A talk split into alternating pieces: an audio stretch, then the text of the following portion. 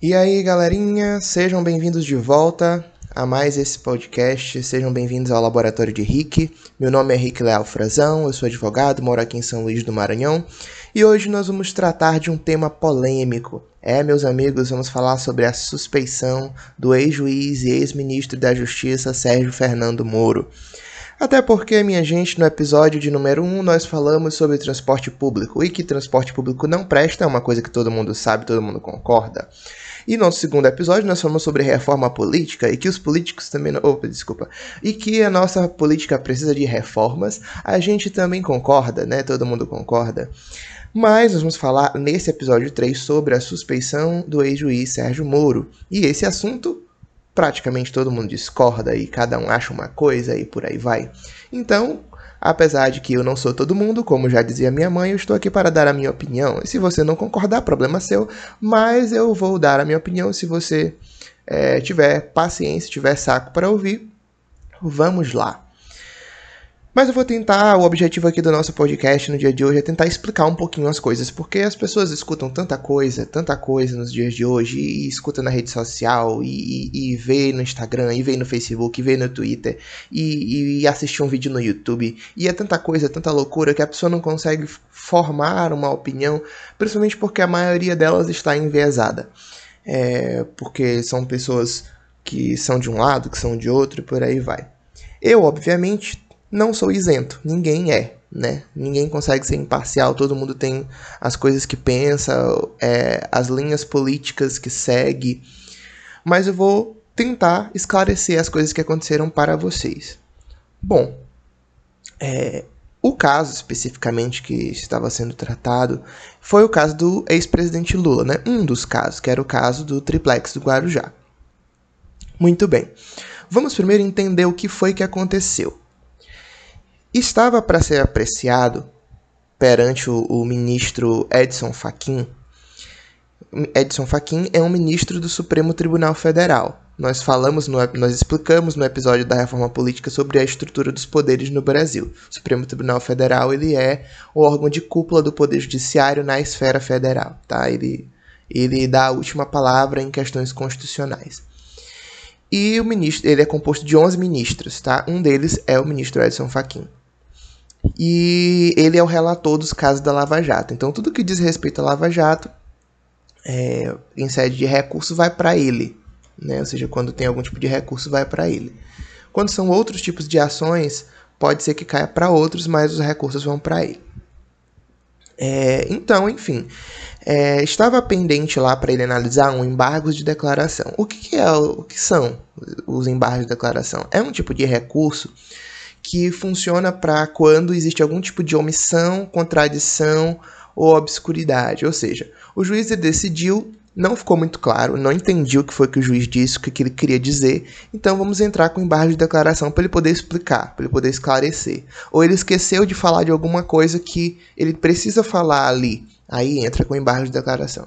Então estava pendente para ele julgar né, esse recurso. E aí o que foi que ele fez e que surpreendeu a galera? Ele declarou a incompetência da Justiça Federal de Curitiba, do décimo, da 13ª Vara, que era onde o, o juiz Sérgio Moro trabalhava, para julgar o caso do triplex do Guarujá. Rick, o que significa dizer que o juiz é incompetente? Quer dizer que ele não sabe fazer o serviço dele direito? Não, não é isso. Quando a gente fala de competência, a gente está falando sobre a atribuição de julgar uma causa. Vou explicar para vocês.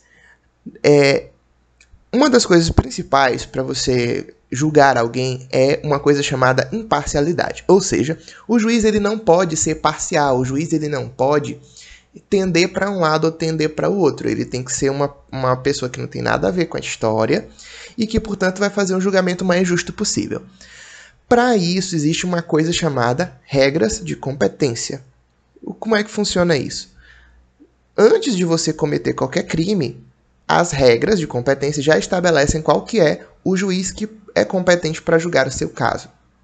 Então, o juiz ele já está definido antes da prática do crime. Porque se você define o juiz depois da prática do crime, aí você está arriscando fazer com que esse juiz seja um juiz parcial, porque aí as pessoas elas vão procurar escolher o juiz que seja, no caso do réu, mais benéfico para ele, e no caso do Ministério Público, que seja mais é, durão e que é, condene as pessoas. Entendeu? Então é, é essa que é essa a ideia de, de não permitir essa escolha de juízes. E a competência ela é definida por vários critérios. Então, por exemplo, ah, onde foi que aconteceu esse crime? Ah, o crime aconteceu em tal lugar. Então, é o juiz de tal lugar que vai ser competente para julgar. Ah, esse crime é um crime contra a União, por exemplo, contra é uma instituição federal. Então, é a Justiça Federal que vai julgar. Ah, não, foi contra uma pessoa comum. Então, é a Justiça Estadual que vai julgar. E assim por diante. Tem várias regras. No caso específico, o, o ministro Faquim ele declarou a incompetência territorial, ou seja, o que, que ele quis dizer? Que era incompatível, certo? Por quê? Porque o juiz Sérgio Moro é juiz lá de Curitiba, lá no sul. E os atos que, for, que teriam sido praticados pelo, pelo ex-presidente Lula teriam acontecido em Brasília, portanto, Distrito Federal. Logo, o juiz competente seria o juiz do Distrito Federal, e não o juiz de Curitiba.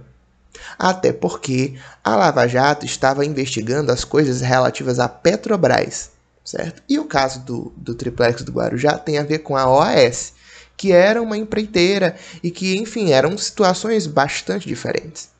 E aí você pode me perguntar, Rick, mas depois desses anos todinhos, esse povo não sabia disso? Não sabia que estava errada essa competência? Sabia, meus amigos, porque a, a, incompetência territorial ela precisa ser alegada pela defesa na primeira vez que a defesa fala. E a defesa do, do ex-presidente Lula alegou e vem alegando a esses anos todinhos. Só que o judiciário nunca deu ouvidos. E aqui é importante dizer que não é porque foi julgado pelo juiz Sérgio Moro, porque foi julgado pelos ministros do TRF, porque foi julgado por, pelo STJ. Gente, não importa é, existe uma falácia. Né? Uma falácia é um argumento que não vale, é um argumento que não é lógico. Quer dizer, ah, porque tal caso foi julgado por não sei quantos juízes, aí tá certo. Não, não necessariamente. O fato de que algo foi julgado não quer dizer necessariamente que a aplicação do direito foi correta. Você precisa analisar logicamente, você precisa analisar para saber se está certo. Porque são seres humanos, né? São seres humanos e seres humanos erram, tá? Então não adianta você dizer assim, ah não, Rick, mas tu quer, é, enfim, contrariar os ministros, os desembargadores que julgaram. Cara, mas está errado. Se está errado, está errado. Então realmente a vara de Curitiba ela era incompetente, ela não, ela não poderia julgar porque não foi esse o local da prática do crime, certo? E, e eles cometeram esse erro e já sabiam disso faz tempo, tá? É, por que então que só agora isso foi reconhecido? E aí vocês precisam entender o jogo político da coisa. Existe um outro caso, um outro argumento, que aí é, não, é, que aí não é um recurso, é uma ação, é um habeas corpus, no qual o ex-presidente Lula estava tentando declarar a suspeição do juiz Sérgio Moro. Tá? E aí o ministro Edson Fachin, ele é, vamos dizer assim, pró-Lava Jato. Então, como sendo, como foi ele que decidiu a maior parte das coisas da Lava Jato, ele está meio que tentando salvar a operação, certo? Porque, gente, o Lula não foi a única pessoa que foi processada e julgada nesses anos todos de Lava Jato. Teve um horror de gente que foi processado e julgado, certo? E condenado, tá? Então, é, a ideia de Faquin era fazer um movimento para que é, não se enfrentasse essa questão da suspeição do juiz Sérgio Moro, que pode repercutir em outros processos, e assim salvar a operação.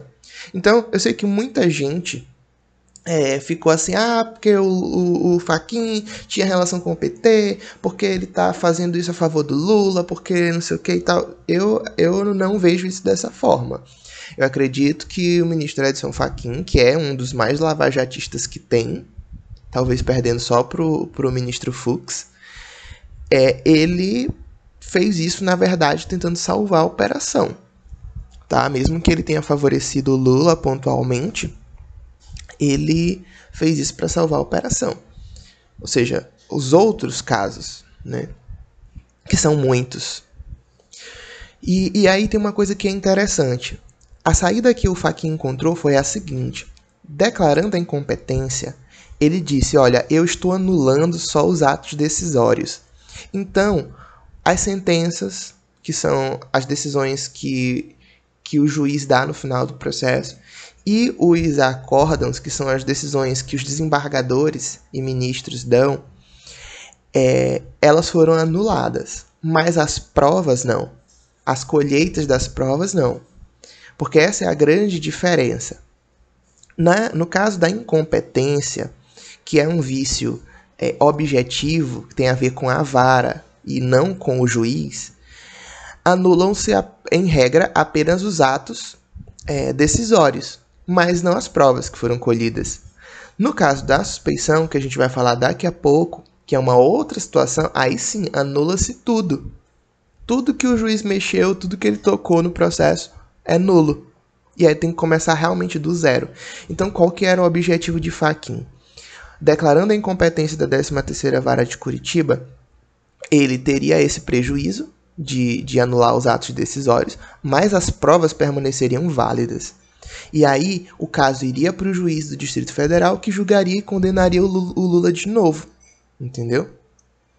Ia demorar, ia, mas ia dar certo. Se tivesse funcionado aquilo que o Faquin pretendia, mas não funcionou. Nós vamos já falar é, sobre isso. E alguém pode me questionar, Rick, mas em embargo de declaração, que é um recurso que é só para esclarecer, é possível que tenha uma, uma modificação assim tão grande, porque estava decidido de um jeito e ele mudou para ficar de um outro jeito. Pode. E sabe por que pode? Porque os embargos de declaração eles têm uma coisa chamada efeitos infringentes, que é o que? Exatamente isso, a possibilidade de modificar o julgado profundamente, violentamente. E é por isso que não se julga embargo de declaração sem ouvir a outra parte primeiro. E nesse caso, o Ministério Público foi ouvido, certo? Então, por isso poderia ser é, aplicado esse efeito, como de fato foi. Então, acho que eu consegui explicar essa questão da declaração de incompetência, por que foi que ela aconteceu, como foi que ela aconteceu. E aí a gente vai para outra história. Por que, que o plano de Faquin não deu certo? Porque a defesa do Lula entrou com um habeas corpus. Rick, o que é um habeas corpus? Um habeas corpus é uma ação constitucional que serve para defender, para proteger o direito de ir e vir contra algum tipo de ilegalidade. Então, toda vez que é praticado um ato que é ilegal, a pessoa que está tendo seu direito de ir e vir prejudicado, sua liberdade, portanto, de locomoção, ela pode entrar com um habeas corpus. Perdão. Ela pode entrar com um habeas corpus para é, restituir, né, conseguir de volta esse seu direito. E o, no caso, o, a defesa do Lula entrou com esse habeas corpus alegando a suspeição do, do ex-juiz Sérgio Moro. Rick, o que raios é suspeição? Não é suspensão, galera, é suspeição. Suspeição de ser suspeito, tá? De ser suspeito para julgar. A suspeição é uma situação no qual o juiz não é imparcial tá? Por algum tipo de interesse particular, de interesse privado. É... Vou dar algum, algum tipo de exemplo para vocês de suspeição. Quando, por exemplo, a pessoa é um amigo íntimo. Ora, se o juiz é amigo do réu, ele não vai julgar ele de forma isenta. Ou se ele é inimigo capital, ou seja, ele é um inimigo que ele quer ver ele morto. Poxa, ele vai prejudicar, certo? Ele vai prejudicar. Ou num caso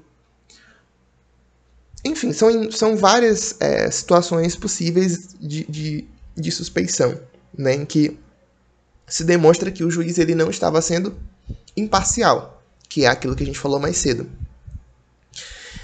E aí eu peço que você faça uma reflexão aqui comigo.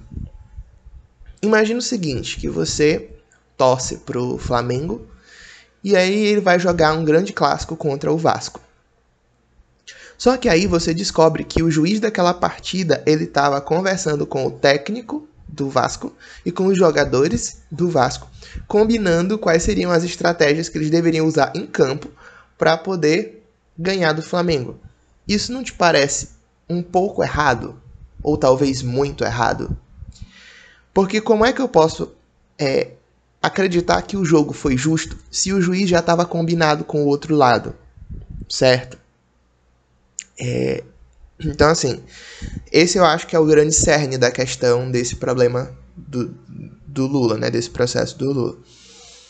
Mas nós não vamos falar ainda sobre essa questão, vamos deixar para falar isso por último. Que é a próxima, a próxima questão que a gente vai falar agora é: o juiz Sérgio Moro era suspeito ou não era suspeito? Ou seja, ele foi um juiz parcial ou não foi? Vou dar a minha opinião para vocês. Vamos relembrar algumas coisas que aconteceram. Se você acompanhou esse caso na, na imprensa, na mídia, você vai se lembrar desses fatos. O primeiro fato foi em março de 2016, quando o, o, o Lula foi conduzido coercitivamente. O que, que é uma condução coercitiva? É quando a polícia vai na tua casa te buscar à força para tu depor, para tu é, responder as perguntas lá que eles têm para fazer, tá? Só que o que, que acontece? A condução coercitiva ela só pode ser aplicada quando a pessoa é previamente intimada, ou seja, primeiro você notifica a pessoa para ela ir espontaneamente. Se ela não for ou se recusar a ir, aí é que você pode aplicar a condução coercitiva. Sendo que desde aquela época, aliás, antes daquela época, quando eu ainda era estudante do curso de direito, já se dizia que ela não seria possível, porque o nosso Código de Processo Penal ele é anterior à nossa Constituição de 88. E a nossa Constituição de 88 ela traz um direito chamado direito de não incriminação. Tá? Então a pessoa ela não é obrigada a produzir provas contra si mesma. Por isso, nem o juiz, nem o delegado pode fazer condição coercitiva do réu. Porque se o cara tem direito de não falar, ele também tem direito de não ir se ele ainda está em liberdade, ele tem o direito de não ir. Por quê? Porque do que adianta eu garantir é, a, a possibilidade de irem na casa do cara, buscarem ele à força e levarem para lá, se quando chegar lá ele tem direito a ficar em silêncio. Não faz sentido, é um gasto de dinheiro público que, não, enfim, não tem lógica. Tá? Não tem lógica. Isso já era é, dito há muito tempo por é, Guilherme de Souza Nutti, que é um grande processualista penal, e outros. Bom, e foi feito isso. Foi feito isso com o Lula em, em março de 2016. Ele, na qualidade de réu, foi levado, foi conduzido coercitivamente sem ter sido previamente intimado. E o, e o, o ex-juiz Sérgio Moro já sabia desses posicionamentos, já sabia que essa prática era inconstitucional. Né? Mas mesmo assim ele fez. Inclusive, depois, o Supremo Tribunal Federal veio afirmar uma decisão no sentido de que são ilícitas essas conduções coercitivas. Né? Só infelizmente foi intempestivo. O, o STF é, decidiu isso atrasado. Né? Bom, um outro caso. É, o, o ex-juiz Sérgio Moro ele determinou a interceptação telefônica do réu, dos seus familiares, de 25 advogados do escritório que defendia o Lula, antes de outras medidas. Para você que não, que não sabe, a interceptação telefônica é, ela, é ela é comumente chamada de grampo, né? É quando você fica gravando as ligações das pessoas, certo? E aí você ouve o que, que elas estão dizendo e, e aquilo fica gravado e pode ser usado como prova. A lei de interceptação telefônica diz que ela é mais ou menos como um último recurso. Então, tu precisa tentar provar aquilo que tu está tentando provar por outros meios. E só se não der certo é que tu pode aplicar a aplicação a, a, a interceptação telefônica. E o que foi que foi feito? Antes de tentar qualquer outro tipo de medida, foi direto feita a interceptação telefônica. E o ex-juiz Sérgio Moro sabia que isso era ilegal, e mesmo assim ele fez. No caso específico dessa medida, o que tem mais gravidade foi a interceptação telefônica dos advogados. Por quê? Porque você só pode interceptar quem é suspeito de crime. Você só pode interceptar quem você está investigando. E os advogados não eram suspeitos. Os advogados estavam apenas fazendo o seu serviço, fazendo o seu trabalho. Mas na prática, o que, que aconteceu? Como eles estavam interceptados, a acusação, que porque não existe sigilo para acusação, e o, e o juiz tinham pleno acesso a tudo aquilo que a defesa estava conversando entre si. Então, toda a estratégia de defesa ela estava é, é, sendo é, quase praticamente em tempo real, transmitida para o outro lado. Imagina que, voltando por exemplo ali do, do jogo que a gente fez mais cedo, que o técnico do Flamengo está fazendo uma reunião com o time explicando a, a, a estratégia que vai ser usada no jogo, mas ali dentro tem uma câmera ou um gravador que foi colocado pelo árbitro do jogo e essas gravações estão sendo transmitidas simultaneamente para o time do Vasco. Isso é justo? Isso é correto? Segue o procedimento? Não, não segue. Tá errado. Tá muito errado. Mas foi isso que aconteceu. Né? Foi isso que aconteceu. E mais, é, essas interceptações telefônicas, tudo que é gravado, está coberto pelo direito ao sigilo, né? pelo direito da privacidade, pelo direito da intimidade. Então, essas coisas, elas não poderiam ser divulgadas assim. Né? Tinha que ser, é, tinha que ficar em sigilo. O que, que aconteceu? Elas foram divulgadas. Pior, elas foram seletivamente divulgadas, ou seja, é, o juiz escolheu os trechos que ele queria que fossem divulgados e saíssem na mídia. E assim foi feito. E isso foi feito especificamente para prejudicar é, o, o réu, para prejudicar o Lula. É, um outro detalhe também foi o levantamento do sigilo da delação premiada de Palocci, na semana anterior ao primeiro turno da eleição de 2018. Para quem não se lembra, o Palocci ele foi ministro na época do, do governo Lula. Né? Ele foi um dos ministros do Lula. O que, que acontece? Ele fez uma delação premiada. O, gente, o Rick, o que, que é isso? O que, que é delação premiada? Delação premiada é um, um instrumento da lei de organizações criminosas que funciona basicamente assim você vai ter um cagueta. O cagueta, ele, ele, ele entrega o jogo e ganha benefícios por isso. Então, quando tem ali um conjunto de criminosos, uma organização criminosa, você tem um deles que vai ser o cagueta, ele vai fazer a delação premiada. Então, ele vai entregar o jogo, ele vai dizer onde que estão as provas, ele vai dizer onde, para onde que foi o dinheiro, para onde, onde que estão os objetos do crime, quem são os líderes da organização criminosa, e aí ele, ele entrega o jogo e ganha benefícios. Pode ser uma redução de pena, pode ser um regime mais benéfico para ele, pode até mesmo ser a retirada total da pena, tá? A depender do caso. E aí, o Palocci fez isso. Só que o que acontece? A lei de delação premiada, a, a, lei que trata da delação premiada, ela diz que essas delações elas são sigilosas, elas precisam ficar em sigilo. Elas depois o sigilo é retirado, mas é, tipo é bem depois. E nesse caso específico, o juiz Sérgio Moro ele, ele escolheu o momento politicamente mais adequado para tirar esse sigilo que foi quando? Na semana anterior ao primeiro turno da eleição de 2018. Por quê? Porque o Lula estava apoiando o Haddad e, e aí, com essa divulgação, bem no, na véspera da eleição, isso prejudicou demais a imagem do Lula e, consequentemente, do Haddad. O que demonstra que o juiz fez isso não porque é, ele estava seguindo o que a lei dizia de retirada do sigilo, mas pelo momento que ele escolheu, demonstra a intenção dele de influenciar na eleição, certo? E isso mostra parcialidade. Isso mostra parcialidade. É, outros, um, um, outro, uma outra coisa que aconteceu. Se você, não, não sei se vocês lembram, teve uma época que teve tipo uma guerra de liminares porque eles entraram com. A defesa do Lula entrou com habeas corpus no plantão. Nessa época, Lula já estava preso. Tá? Não lembro exatamente quando foi, mas o Lula já estava preso. Eles entraram no plantão. E quem estava de plantão era um desembargador do TRF chamado Favreto. E esse desembargador que estava no plantão, ele deu a ordem de soltura do Lula. Só que aí eles não queriam soltar. O, o, o diretor-geral da Polícia Federal não queria soltar. O, o Moro, enfim, não queria soltar e por aí vai. E aí, o Moro estava de férias. Foi o que ele fez. Ele cancelou as férias dele e deu um, um despacho não cumprindo a decisão e sim remetendo para que o é, para que o presidente lá do, do, do tribunal, para que o relator dissessem alguma coisa.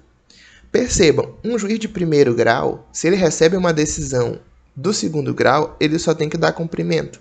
Ele não tem opção de, de dizer, não, não concordo, não vou fazer. Se ele está recebendo uma decisão de segundo grau, ele tem que cumprir. Isso aí está tá estabelecido. Mas ele não cumpriu. Primeiro ponto. Né? Demonstrando o quê? Que ele tinha um interesse pessoal na coisa. Porque se não fosse um interesse pessoal, ele cumpriria o que está estabelecido. Segundo, ele estava de férias, ou seja, ele não estava nem trabalhando, até porque isso aí aconteceu no final de semana. Ele não estava nem trabalhando, ele largou as férias dele para isso. O que demonstra também um interesse pessoal. Porque se fosse um réu qualquer, tu acha que ele ia largar, interromper as férias dele no meio, só para poder ir fazer isso, não deixar o cara ser solto? Isso demonstra também um interesse pessoal, demonstra parcialidade. É, um outro também detalhe que não aconteceu durante, mas aconteceu depois, que foi o fato do, do Bolsonaro ter é, convidado Sérgio Moro para ser ministro da Justiça e Sérgio Moro ter aceitado. Para você assumir um cargo político, se você é juiz ou promotor, você precisa abandonar o seu, o seu cargo. Né? E, e foi isso que o Moro fez. Ele abandonou o cargo de juiz para poder ser ministro da Justiça. Acredito eu que com é, a ideia de depois virar ministro do Supremo, o que acabou não dando certo porque se desentendeu com o presidente da República no meio do caminho. Mas o que, que tem de interessante nisso? É que lá atrás ele divulgou a delação do Palocci na primeira, na semana anterior ao primeiro turno da eleição de 2018 para influenciar a eleição. E depois de que, que a pessoa que foi beneficiada com esse ato dele foi eleita, ele ganha um cargo de ministro dessa pessoa. Vocês percebem como isso é algo extremamente é, é, coincidente, né? Como, como é uma coincidência enorme e que na verdade eu não acredito que isso seja uma coincidência, mas que havia essa intenção, né? De, desde aquele momento. Então, se fosse só uma coisa, a gente poderia dizer, não, isso aí é, é invenção, a defesa está esperneando, é, eles estão tentando achar um jeito de, de dizer que a Lava Jato estava errada. Mas é um conjunto, é uma série, é uma sequência de, de, de atos. E ainda, ainda tem um aqui que eu nem. É, que eu não mencionei, mas que eu me lembrei, que foi o seguinte. Na época que o Lula estava em, em vistas de ser preso, a então presidente Dilma pensou de nomeá-lo como ministro da Casa Civil. Isso ia fazer com que ele ganhasse o foro privilegiado e ia impedir que o Sérgio Moro decretasse a prisão preventiva dele. Que foi o que aconteceu. Nesses grampos aqui, nessas interceptações telefônicas que foram feitas do Lula, enfim, do, do, das pessoas em volta dele, acabou pegando um trechinho de uma conversa dele com a presidente da República falando justamente sobre isso, falando sobre essa questão. E aí o que, aconteceu? O que, que deveria acontecer? Quando uma investigação esbarra em alguém que tem foro privilegiado, o juiz tem o dever de remeter aquela investigação para os órgãos competentes. Como a interceptação pegou a presidente da República, automaticamente Sérgio Moro deveria remeter aquilo para o Supremo Tribunal Federal. Ele não poderia dar continuidade, nem na interceptação, nem em qualquer coisa. Ele não era mais competente ali. Porque só quem tem competência para isso, nesse caso, seria o Supremo. Mas ele continuou. Ele não só continuou com a gravação, ele vazou essa gravação. E aí veio a público, saiu no Jornal Nacional, e aí o povo ficou todo mundo, é, a Dilma tá querendo blindar o Lula e tal, com foro privilegiado, isso não pode e tal. E aí foi aquela loucura. Ou seja, mais uma demonstração de parcialidade. Não estou aqui dizendo que o que a Dilma queria fazer era certo, nem muito menos estou dizendo que o Lula é inocente. O que eu estou avaliando é a conduta do juiz foi correta e a conclusão que estou chegando aqui não foi. Por todos esses motivos e mais. Vocês devem se lembrar que teve um vazamento das mensagens aí do, do, do Telegram, né, da história dos hackers e tal que foi divulgado lá pelo, pelo The Intercept e papapá. Bom, essas mensagens eu não vou falar sobre porque, como essas mensagens houve uma séria dúvida sobre se elas estariam ou não íntegras, se elas é, estariam ou não corretas, então eu não vou colocar ela aqui, elas aqui como argumento. Só que teve outras conversas, também fruto de hackeamento, que foram apurados no âmbito da operação spoofing. Para vocês que só ouviram esse nome, mas não sabem é, sobre o que se trata, foi uma operação da Polícia Federal que estava investigando os hackers que estavam é, devassando, que estavam hackeando autoridades, certo? Vocês devem lembrar disso, né? Que havia hackers que estavam é, pegando, invadindo celular, invadindo contas, enfim, de autoridades e pegando dados deles, por aí vai. Esses caras foram investigados, certo? E eles foram inclusive condenados, tá? Nessa operação chamada de operação spoofing. O que, que acontece? Essas, nessa operação foram identificadas outras conversas, além daquelas lá do, do, da época do Intercept. E nessas conversas, apuradas na operação spoofing, já fica novamente demonstrado que havia conversas indevidas entre o juiz e o Ministério Público. Conversas do tipo: olha, eu vou pedir tal coisa. Tá aqui o modelo da decisão, pega aí para tu já ir se baseando já ir fazendo. Ou o juiz dizendo: olha, eu acho que vocês deveriam pedir tal coisa, vocês deveriam fazer tal pedido. De, é, é, a, o Ministério Público dizendo: olha, nossas prioridades são essas aqui, decide primeiro isso, depois tu decide isso. Percebe? como isso está errado, como, como isso viola a imparcialidade do juiz. E aí, vocês podem perguntar, Rick, mas essas, essas provas, elas realmente são reais, elas realmente são verdadeiras? Bom, elas foram periciadas pela Polícia Federal. Não estou falando daquelas lá do Intercept, aquelas lá são outra coisa. Estou falando dessas, dessas mensagens que foram apuradas na Operação Spoofing, essas foram periciadas e estão íntegras. A Polícia Federal garantiu isso. Tanto garantiu que os hackers foram processados, julgados e condenados com base nessas provas. Se elas fossem, é, é, se elas não, não fossem corretas, não fossem íntegras, eles não poderiam ter sido condenados, mas eles foram, tá? Porque as provas foram, as mensagens, os dados, eles foram periciados pela PF. E aí você pode me perguntar, Rick, mas isso aí foi obtido através de uma invasão ilegal. É, é justo? É correto é, é utilizar isso? Bom, a teoria do direito constitucional e do processo penal vai nos dizer que para condenar não pode. A prova ilícita não vale se for para condenar, mas se for para inocentar, sim. Porque é, a prova, mesmo sendo ilícita, ela vai mostrar o que de fato aconteceu. E aí eu não posso usar para condenar porque eu não posso aceitar que o Estado se comporte igual ao criminoso.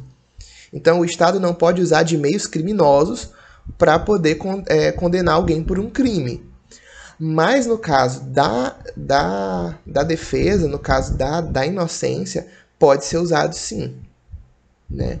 Então, o que, que acontece? É, apesar dessas mensagens serem ilegais, elas não podem ser. Elas não podem ser usadas como é, forma de incriminar o Sérgio Moro, o Deltan e o outro povo lá da Lava Jato, mas elas podem ser usadas a favor da defesa de qualquer um dos réus, o Lula e qualquer um dos outros, certo? É isso que está é, estabelecido, é, é, isso que o direito é, diz sobre o caso. É, então pode sim. E e aí essas mensagens elas vêm formar, junto com todas essas outras coisas que eu já disse, um conjunto aí de, de evidências que mostram que o juiz Sérgio Moro foi parcial, que ele era, portanto, suspeito. E se ele era suspeito, tudo que ele fez, desde os atos decisórios até a produção das provas, precisa ser anulado, certo? É, e aí alguém pode me dizer, Rick, mas o ministro Cássio Nunes Marques, disse que suspeição não é algo que pode ser alegado em habeas corpus. Então, é, o habeas corpus ele é um tipo de ação que ele é, é uma ação muito rápida. Tá? Ele, não, ele não abre espaço para uma ampla produção de provas. Inclusive, não daria no habeas corpus para você ouvir o ministro Sérgio Moro, o ex-ministro e ex-juiz Sérgio Moro, não daria para ouvir. É, por, justamente por, pelo, pelo fato de ser uma ação rápida, né? É, e aí essa foi a argumentação do Cássio Nunes Marques, que não poderia, que não seria caso de habeas corpus, teria que vir por uma outra forma, por um outro meio. Só que o que acontece? O habeas corpus ele pode, é, nesse caso, é, ser utilizado por quê? Porque as provas estavam pré-constituídas, ou seja, era algo tão evidente, era algo tão notório, era algo que já estava tão bem provado por todos esses elementos que a gente falou aqui, que não tinha necessidade de ouvir já era suficiente, entendeu? Essa que é a questão. E a própria jurisprudência da segunda turma do, do STF é nesse sentido. Então, é, eu entendo que a decisão do Supremo foi correta. Tanto a decisão do Faquin de declarar a incompetência da 13ª vara, quanto a decisão da segunda turma do STF de declarar a suspeição do ex-juiz Sérgio Moro. E isso tem é, é, implicações, que é a possibilidade do ex-presidente Lula voltar a se candidatar à presidência da República em 2022.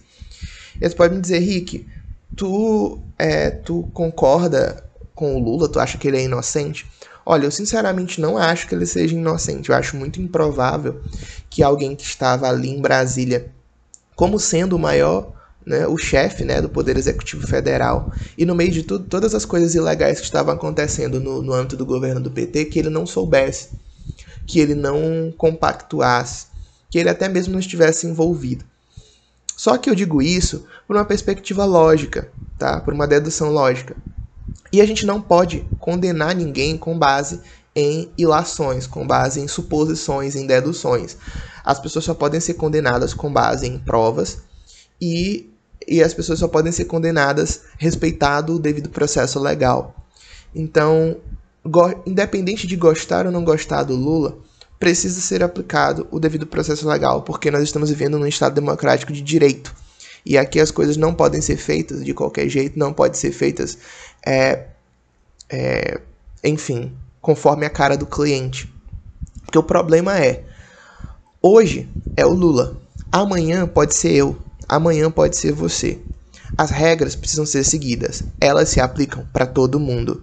Algumas pessoas podem dizer: "Ah, Rick, mas isso aí é privilégio porque ele é um ex-presidente, porque isso, porque aquilo". Cara, as regras se aplicam para todo mundo, tanto para o ex-presidente quanto para os promotores, para os delegados, para os é, é juízes, para todo mundo. Então as regras precisam ser seguidas por todo mundo. E se as regras não podem ser seguidas, não forem seguidas, o resultado é esse.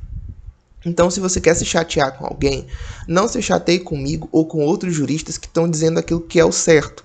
Se chateie com a força-tarefa da Lava Jato que fez o procedimento errado. Porque quando se faz o procedimento errado, a conclusão é essa: anulação de julgamentos, soltura de pessoas que talvez não deveriam estar soltas e por aí vai. Tá? É... Então, é, a gente precisa analisar essa questão com muita calma e entender que as regras são para todos. Tá? O direito ele precisa ser é, essa, essa força de, de imparcialidade, essa força de isenção que vai manter as coisas funcionando corretamente. Quero fazer um destaque aqui, principalmente para aqueles que são é, cristãos evangélicos, como eu sou, que esse mesmo tipo de, de conduta ela foi feita inclusive contra o Silas Malafaia. Eu tenho, enfim, essas divergências teológicas com ele em relação à conduta dele que eu entendo incorreta em muitos pontos, mas o que eu quero dizer é, é quando a, a condição coercitiva foi feita com o Lula, de forma ilegal, muita gente ficou em regozijo. Quando foi feita com Silas Malafaia, que também foi feita a mesma coisa com ele, condução coercitiva sem prévia intimação. Inclusive depois não foi para frente a, a, acusação que estavam fazendo contra ele, porque era, enfim, um caso de uma, de uma doação de, um, de uma oferta lá que tinham depositado e tal. E ele não tinha como saber de onde vinha. É, enfim, é, o que eu quero dizer é o seguinte: eu não posso me alegrar quando cometem uma ilegalidade contra o meu inimigo político, e me revoltar quando praticam a mesma ilegalidade contra o meu amigo político ou contra o meu amigo religioso. Vocês percebem? A gente precisa ser justo. A própria Bíblia diz que Deus, ele abomina dois pesos e duas medidas. Então, você precisa ser coerente. O que nós mais precisamos no Brasil de hoje é de coerência. Então, se eu condeno uma ilegalidade, ela é ilegalidade independente de contra quem ela esteja sendo praticada, certo? E por isso nós precisamos nos guiar por aquilo que está estabelecido na lei.